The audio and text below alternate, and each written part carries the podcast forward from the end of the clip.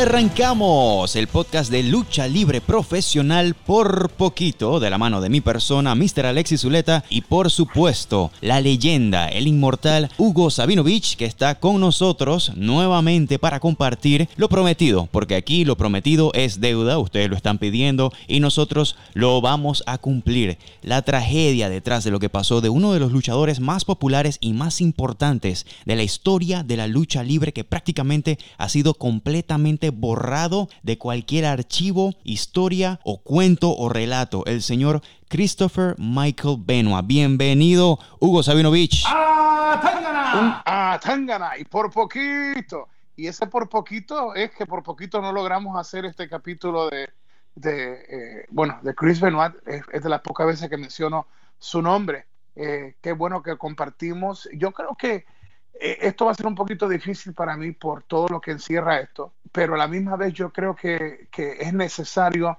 por las diferentes historias que se cuentan y la ley de conspiración y las teorías de conspiración y todo lo demás. Así que qué buena onda que estemos juntos. Y eh, Alexis o PJD, Panama Jack Daniels, para que lo que no conocen, un talento de Panamá, luchó en diferentes partes del mundo, bajo mucho, más de, más, bueno, más de 10 países, pero especialmente en su país, en Panamá, eh, decían eh, eh, PJD, el 10 de Panamá y también modelo profesional. estuvo en un programa de juegos. ¿Por cuántos años estuviste en televisión? Estuve en televisión por cinco años en Panamá, también estuvimos en televisión en Ecuador, en otros países, y, gracias a ti, Hugo, ¿no? Porque fuiste el encargado de mi, el movimiento de mi carrera luchística por muchos años, y eso es lo que les digo a muchos luchadores jóvenes, que ahora más que nunca, ¿no? Con esta pandemia y estos problemas que tenemos para el contacto físico, más que todo, eh, eh, viajar, se hace un poco más difícil, así que este es el momento en lo que tú siempre me decías, Nadie es profeta en su tierra. Tú tienes que ser el mejor en tu país, no solamente en la lucha libre, sino también en tu mercadeo, en tu personaje, en tu forma de expresarte, hablar, ver la cámara. Ser un luchador requiere muchos aspectos, ¿no? Y, lo más importante es no, no negarse a buscar nuevos horizontes, porque imagínate, de lucha libre a modelo, a, modelador de televisión, y, y, de ahí sale lo otro, de te casas y luego vas a seguir estudiando a España y te topas con esta situación del coronavirus. Y cuéntale un poquito a la gente que querías volver a tu país con tu joven esposa y de momento, ¿qué fue, qué fue lo que pasó? De momento, lo que pasó fue, al principio quería grabar por poquito contigo. no pudimos. No pudimos porque mi esposa y mi persona estábamos tramitando lo que era un vuelo humanitario que venía de Francia, directamente no paraba aquí en Barcelona, venía de Francia y paraba en Madrid. Y como muchas personas saben, y si de repente no saben, bueno, yo les informo, España es el segundo país con más corona, el tercero cuarto ahorita, con más contagios de coronavirus en el mundo. Entonces era, es muy difícil para mí tener que decirle a mi esposa, ok, vamos a agarrar un bus para ir al aeropuerto a Barcelona, para bajarnos en Madrid, esperar dos días que llegue ese vuelo humanitario porque los vuelos no salen todos los días de aquí, ir allá a una de las ciudades, metrópolis más contagiadas con este virus en todo el mundo. Yo sinceramente eh, fue muy difícil. Le aconsejo a todas las personas que están escuchando por poquito hoy que si están fuera del país, contacten a su consulado. Lo primero que tienen que hacer es eso, luego a la embajada en en cualquier país en donde estén y hablen. Comunicación es lo más importante porque cuando falta eso eh, hay problemas, hay peligro, como diría Huguito Sabinovich. ¡Wow! O sea, esto es un reto en todos los sentidos. O sea, luna de miel eh, eh, y de momento, bueno, esto lo va a hacer más fuertes y yo creo que esto también te va a hacer madurar y aquí hay una historia que contar y es parte de lo que el ser humano hace. O sea, salieron ustedes a buscar un sueño, ha habido obstáculos, pero en todo esto siempre hay la visión de dónde, dónde van y pues es mi oración de que logren ustedes eh, sus sueños y obviamente ahora mismo que diferencia de hora de en España tú estás estudiando de nuevo a través de clases virtual, o sea que no has tirado la toalla, sino que ha sido una situación que tu esposa y tú han tenido que bregar con esto. Sí, estamos acá en lo que es en los estudios, ¿no? Y estamos en eso tratando de poner... Es un poco difícil cuando tú estás deprimido porque el mundo ah. está difícil, ¿sabes? Es difícil mantenerse concentrado. Eh, es difícil, pero bueno, hay que hacerlo. Nos toca adaptarnos. Y bueno, vamos con por poquito entonces. Ok, pero el comentario final, pero imagínate, Lacey, que no te hubieras casado y que en este momento estuvieras pasando por esto sin una persona que te ama a tu lado. O sea, créeme que aunque la situación está, está fuerte, por lo menos hay dos corazones juntos. Pero imagínate tú solo, de momento en otra tierra, sin el amor de tu vida. Así que creo que eso es también parte de lo que yo he llamado la escuelita del carácter. Créeme que nos hemos, nos hemos conocido bastante ahora, sí. Eh, eh, eh, nos hemos conocido bastante. Pero bueno, ahí vamos, ahí vamos. Hablando de conocer aquí por poquito, la batalla siempre que estamos en los medios es que la gente quiere saber más de sus luchadores favoritos. Y como tú lo dijiste en la presentación, oh, de la A a la Z, yo creo que muy pocos luchadores tenían lo que tenía Benoit. Creo que los maestros del ring eh, tú le preguntas a un William Regal, a un propio Bret de Hitman Hart y a un Shawn Michaels y te, te, dirían eh, a un Jericho y te dirían este, este hombre era un, era un máster. El problema aquí nunca fue lo de la lucha, el problema es eh, la tragedia que es cómo sucede y luego de, después vienen las teorías, la conspiración, los documentales y esto se ha ido fuera de control en cuanto a, ¿qué pasa? El hombre fue una leyenda en el ring, pero de momento hace esto y eh, obviamente WWE lo borra de, todo lo que es programación. Y yo de momento también veto su nombre y no lo toco. Y mucha gente tiene que saber, eh, Alexis, que yo lo conozco a él de años, lo conocí de años.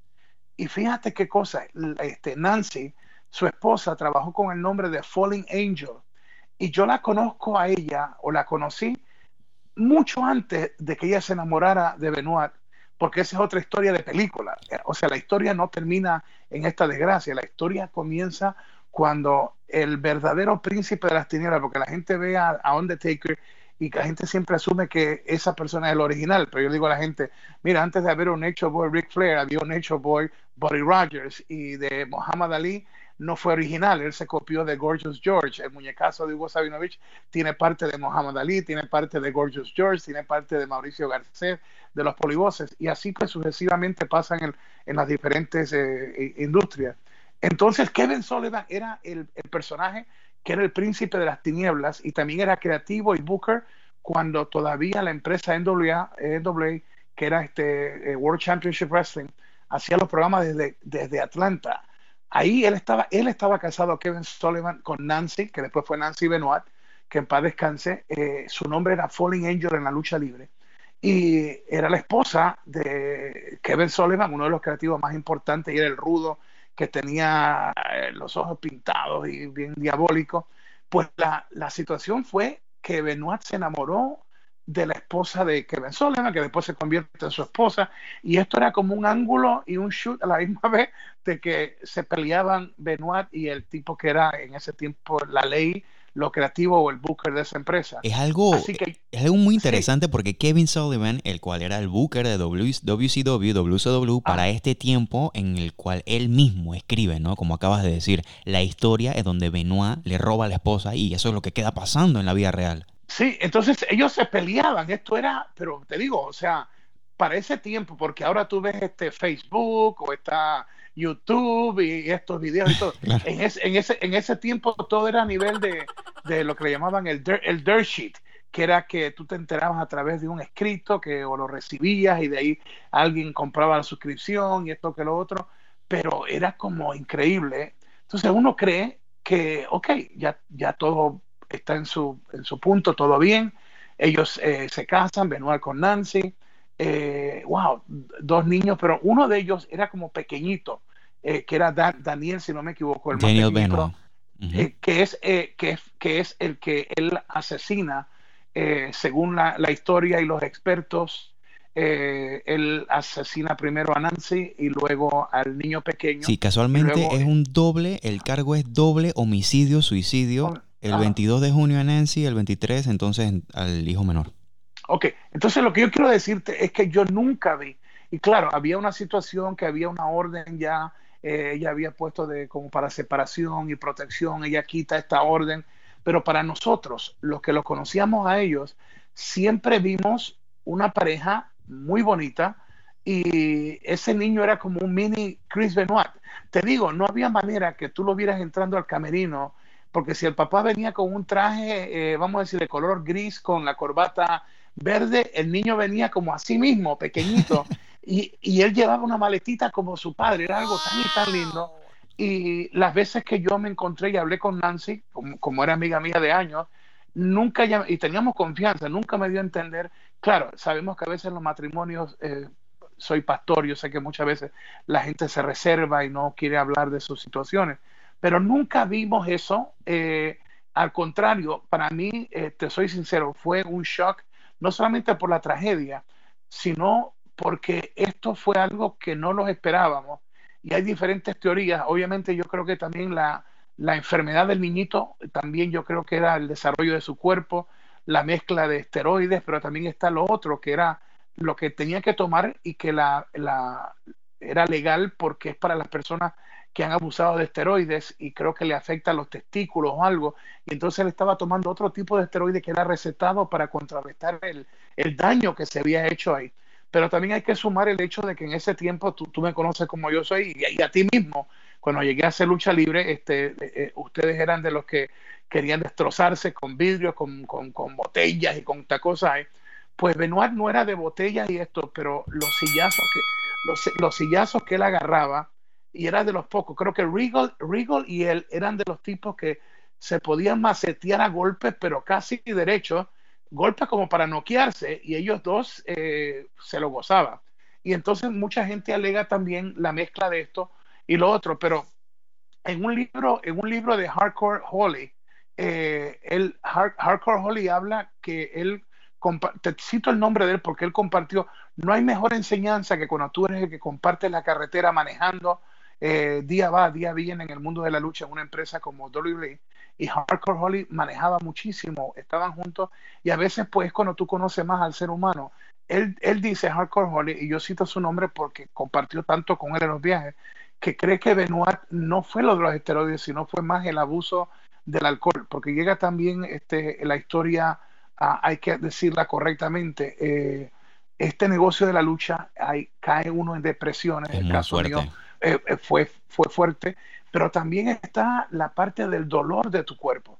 Los que se nos han ido, como el bulto británico, eh, son pruebas de que estos hombres han sido tan fuertes que a veces ni cuenta se daban que tenían la espalda rota o algo. Yo me recuerdo de Pierre Martel, Frenchy Martin, en una gira por Francia y todo, trabajando para WWF, él creía que era que se había lastimado un pectoral porque él no hacía mucho ejercicio con pesa y había comenzado a entrenar. Entonces él creía que cuando le dolía tanto, estaba ya en la segunda semana para terminar, creo que los últimos dos días, creo que eran Francia e Italia, paró en el hospital, creo que en Francia, porque creía que se había desgarrado un pectoral y ahí resulta que lo metieron a la sala de operación porque era que había, había luchado y ni cuenta se había dado que había tenido un, ataque al corazón, un, infarto, porque son tipos tan fuertes son tipos tan fuertes que ni cuenta se dan. El bulldog británico pasó también con la idea de Bishop de hacer los dos, los dos ring y en la parte del medio había como una cosa para que saliera del ring algo y él cogió el bump de los dos ring y Bulldog se rompió la espalda y el tipo era tan fuerte que ni cuenta se dio. Pues esto también yo creo, eh, y como te digo, yo lo analizo desde el punto de vista de que he sido luchador, y manejado luchadores, productor, promotor, o sea que hemos visto todo y me ha pasado a mí cosas con drogas también que llegó un momento, yo creo que fue la mezcla entre golpes al cerebro, los esteroides, el alcohol y claro, la parte humana, cuando había problemas ya en el matrimonio y otros alegan, yo te digo alegan porque todo, todo son cosas de que había, que ella, Nancy, estaba sospechando de que él estaba con otra mujer. O sea, tú escuchas, tú escuchas tantas cosas, pero cuando vamos, vamos al, al meollo del asunto, wow, este tipo que era una leyenda en el ring, un caballero, o sea, te digo Alexis, y Dios es testigo mío, un caballero, una educación, un, hombre que ayudaba a sus amigos, eh, era algo precioso de ver él y con, su hijo, especialmente su hijo pequeñito, y de momento somos azotados con la historia de que, wow, eh, hay doble asesinato y luego se suicida él Eh, pero cuando tú ves que un, angelito, porque no quiero que la gente malinterprete, no es que Nancy no, no, no es que yo no tenga este, eh, el mismo dolor con ella, pero mano, el hecho de que eh, ella había vivido algo, él había vivido algo, y esto estuvo mal desde cualquier punto que lo analicemos. Oye, pero ¿qué culpa tenía ese niñito de, de todo esto? O sea, ¿por qué? Y ahí es cuando tú ves lo otro que encontraron las Biblias, y todo. O sea, qué, qué perturbado estaba en su mente, en qué depresión o hasta qué punto eh, los golpes al cerebro, aunque muchos han descartado esto, pero yo, yo no soy eh, quien para quitar o no a una, una, situación que pudo haber pasado, ¿no? Pero, eh, mano, que ese niño perdiera su vida, su mamá, y que él se suicide después, wow, fue fuerte. Yo, yo te digo, fueron días y días que, que yo sentía, eh, bueno, todavía siento eso, eh, lo de Owen, lo de, lo de Owen Hart, estando en el ringside cuando él cayó y murió, eso todavía. Oh, recuerdo, sí, tú estabas ahí, tú estabas ahí. En la mesa. Sí, claro que sí, sí, sí, sí. Ah, entonces, pues es como más difícil, eh, Alexi, cuando tú vives algo y que has, has compartido con ellos o sea, como te digo, Nancy era amistad mía desde, bueno, yo creo que fue eh, desde un poquito antes de que era esposa de Kevin Sullivan. Entonces luego la conozco en la faceta de, de novia y luego la esposa de Chris Benoit y luego lamentablemente en la faceta de que es, es asesinada con, con, con su hijo. Entonces lo que me molesta son los famosos documentaries eh, eh, y te digo, entre, el, entre él, el otro de Bruce Brody, para citarte, eh, hay tantas cosas que no son de verdad y, y que son hechas por el, por el, cómo tú vas a meter más gente a verlo, cómo vas a hacer más dinero, es cuando tú pintas lo amarillista o las teorías de conspiración y con ciertas medias verdades que se convierten en mentiras absolutas. Entonces, cuando tú conoces la historia de cerca, te das cuenta de cómo esto, pues mira, no, no, no tenía que suceder, sucedió, pero entonces la gran pregunta es, y aquí hay hasta luchadores, yo tengo amigos luchadores que no están de acuerdo conmigo, y te voy a pedir tu opinión después que yo diga esto, pero yo digo, ok, si porque él ha sido una gran estrella y lo vamos a valorar y vamos a dividir, ok, la parte de lo que él fue un asesino y vamos a sacar la parte del luchador, pero es el mismo ser humano, entonces yo opté por no mencionar ni su nombre siquiera, y no culpo a WWE de sacarlo completamente. Y aquí es donde te pregunto a ti, o sea, ¿cuál es tu opinión sobre esto? Bueno, mi opinión eh, va a ser muy dividida, porque al mismo tiempo sí es, es un, un acto imperdonable, imperdonable y no se le puede mencionar así como tú dices. Y yo he decidido también, yo hice un video en YouTube, en mi canal de YouTube Random Snack, hablando un poco de las teorías eh, también detrás de esto, sin ningún tipo de afirmación. Pero sí hay muchas teorías, hay muchas personas que han dedicado horas, años de su vida a investigar. Ese es el fanatismo que se tenía para esta superestrella de la lucha libre, ¿no? Como tú bien lo mencionabas, Hugo, este señor es una inspiración para cualquier luchador novato. Si tú ves una lucha de Chris Benoit, o Benoit, cual sea la pronunciación correcta, eh, también hay una división en esto, eh, automáticamente tú entiendes que ya no vas a ser el mejor, ¿sabes? Porque este señor era demasiado explosivo, era demasiado bueno dentro del ring eh, era el luchador completo. Y cuando llegó a WWE inclusive explotó porque también podía hablar, entonces le dieron la oportunidad para agarrar un micrófono y también hacía buenas promos, era súper intimidante a pesar de su tamaño, que no era el más alto del mundo, tampoco era el más bajo, pero tenía todo lo necesario, era el paquete completo, era la inspiración y es la inspiración para muchos luchadores alrededor del mundo. Y esto contrasta 100% directo, aunque me digan que no, aunque me digan que es imperdonable. El fanático de la lucha libre siempre va a querer a Benoit en el Salón de la Fama y siempre va a querer venerar el aura y no sé, lo que dejó él, pues, lo que dejó él a todos los fanáticos, a todos los luchadores, a las personas como tú que lo conocían, a las personas como yo, que la relación lejana es tan cercana, no sé si me entiendes.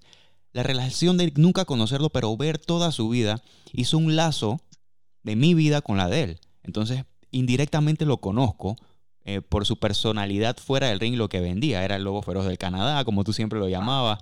Eh, entonces es muy difícil para mí, es muy difícil para mí verlo culpable por el ídolo que se creó enfrente de mis ojos. No sé si me entiendes. Sí, pero la otra parte, Alexis, es cómo tú separas al ídolo, al, maestro, al ejecutor, al hombre que, que deja, si vamos a analizar entre el shoot wrestling, el strong style, tú ponías a un Rigo y a un Benoit juntos, wow, este, no había manera de tú quitarle los ojos a la entrega de ambos. Y cuando tú lo veías llegar a los camerinos, eh, tenían a veces los ojos hinchados, eh, del pecho, ni que se diga por los machetazos. Pero estos dos, eh, especialmente menciono lo de Regal y lo de Benoit, los cabezazos que se daban eran como tambores sonando. Derecho, derecho. sí, y entonces mi punto está en que esta profesión es tan exigente que en algún momento, no sé cuándo, no sé si fue cuando la primera vez que intentó separarse Nancy de él, pero ya habían raíces, y, esto porque sirva también de consejo a las personas que están viendo esto, es, es siempre eh, lo más oportuno o buscar ayuda profesional, especialmente en asuntos de relaciones, que dejar que no, esto se soluciona solo. No, nada en la vida se soluciona solo. Lo de Benoit fue una enseñanza muy, pero muy horrible, eh, porque son de esas enseñanzas que te dejan marcas. Y así como lo de Owen está en mí, no menciono el nombre de Benoit, pero no creas que no está en mí y que, y que sigo orando por, por el hijo. creo que eh, está con interés de meterse a esta industria.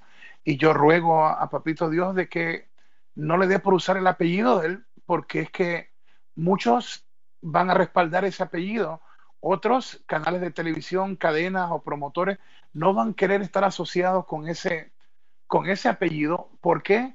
Porque lo que hizo toda una vida, y esa, y esa es una ley, ley también de la vida. Lo destruyó en un día.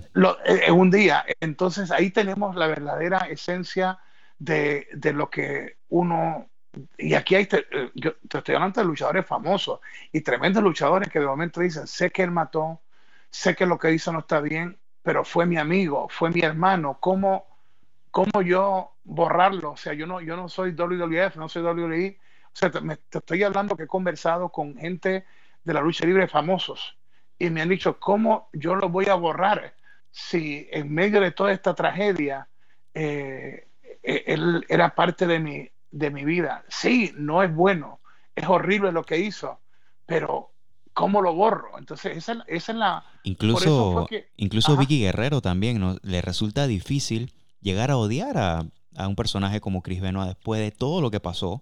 Eh, le resulta difícil por la amistad que tenía él con su fallecido esposo Eddie Guerrero, que muchos dicen que fue la gota que derramó el vaso, la muerte de Eddie quebró a Chris, ya no era la misma persona, y bueno, ah. eso desencadena un dominó de, acciones que llevan a esta tragedia, ¿no? Oye, y, permíteme, permíteme ponerte esta, esta pequeña eh, información ahí. Eh, también en la vida del hijo del perro aguayo, una experiencia así también eh, lo afectó muchísimo. Yo tengo una buena relación con, con gente de su familia. El can, el can, de los perros del mal es muy amigo mío. Y obviamente el hijo del perro aguayo luchó para mí. Yo fui productor de una gran cartelera allá y otras que trabajó en AAA pero eh, Perro Aguayo quería muchísimo. ¿Te recuerdas a Héctor, Héctor Garza? Que, y que, un familiar está en WWE ahora mismo, ¿no? Sí, exacto, que lucha como Ángel Garza, creo que era su tío. Este era eh, un luchador tremendo, logró trabajar con nosotros en Superastros de la WWF. Eh, el muchacho muere y esto lo afectó de una manera tremenda este, al hijo del perro aguayo. Eso también eh, cuando tú me dices lo de, lo de Eddie Guerrero, créeme que nosotros amamos.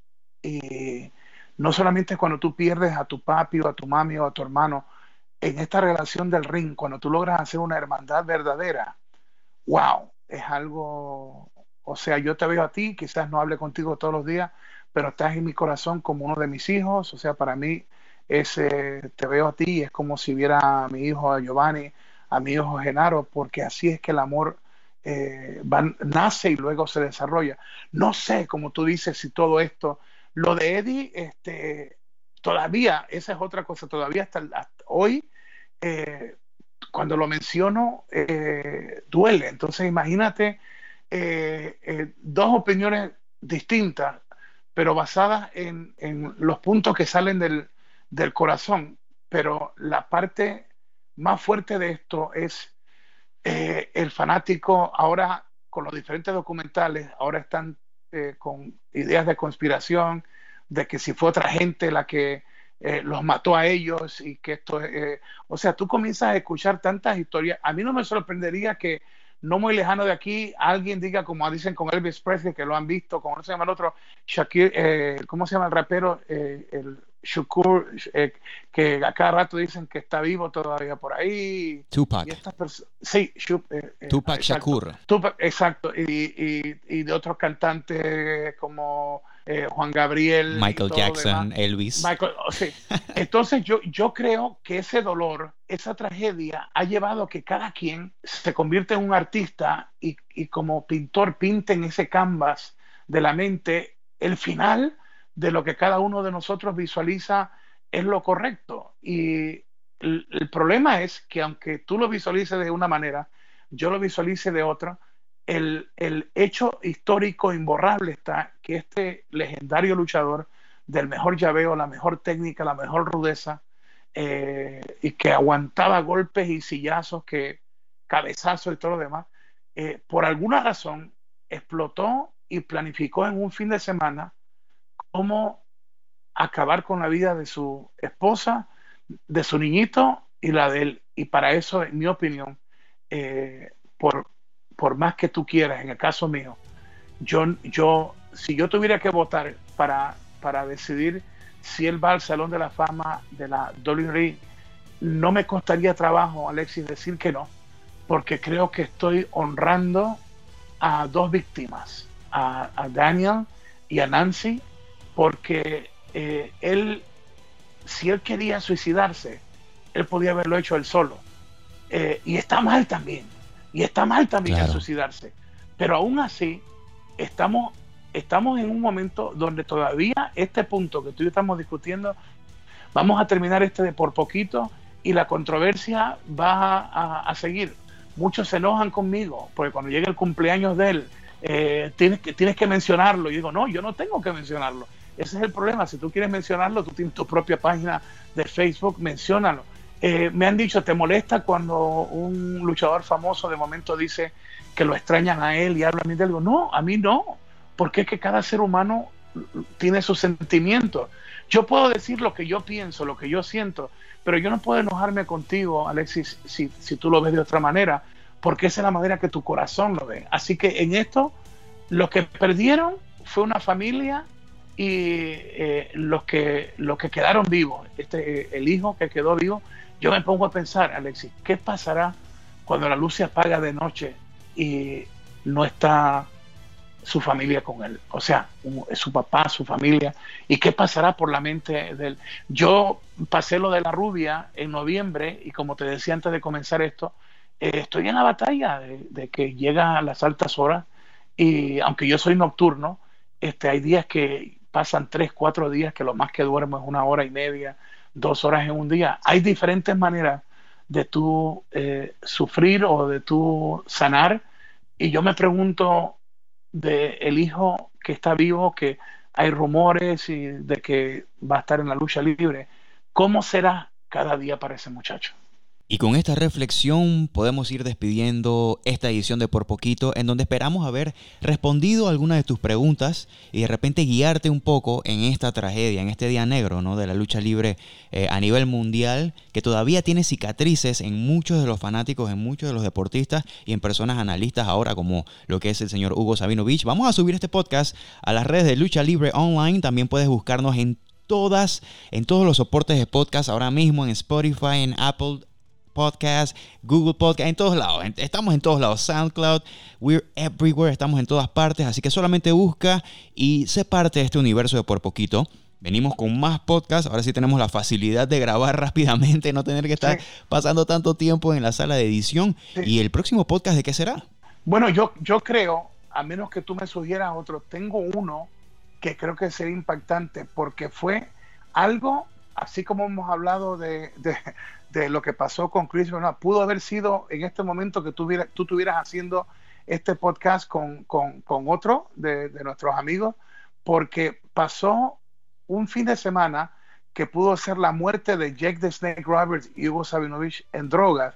Y ese lo vamos, vamos a hablar, hablando un poquito también de la historia de Jake the Snake y ese fin de semana que pudo haber acabado con Jake the Snake y Hugo. Yo creo que sería interesante. Bueno, pero tú pasaste un fin de semana con Jake en donde los dos casi mueren. Casi mueren. Y eso lo, y eso lo, y eso lo, lo vamos a revelar completo en el próximo podcast. Y mira, este eh, para eso vamos, para que la gente pueda entender que no somos perfectos, que cometemos errores, pero si Dios nos da la oportunidad de vivir es para que le digamos a otros, no repitas la misma historia eh, que hemos cometido nosotros. Muchas gracias, Hugo. Esto fue por poquito y regresamos pronto. Estén pendientes a las redes sociales. Pónganos en los comentarios, ¿por qué no? Hugo Sabinovich en todas las redes sociales, Mr. Alexis Zuleta en todas las redes sociales. Hagan sus preguntas y con mucho gusto. El próximo podcast vamos a estar respondiendo un par. ¿Qué te parece, Hugo? Exacto, yo creo que sí. ¡Nos fuimos! ¡Boom!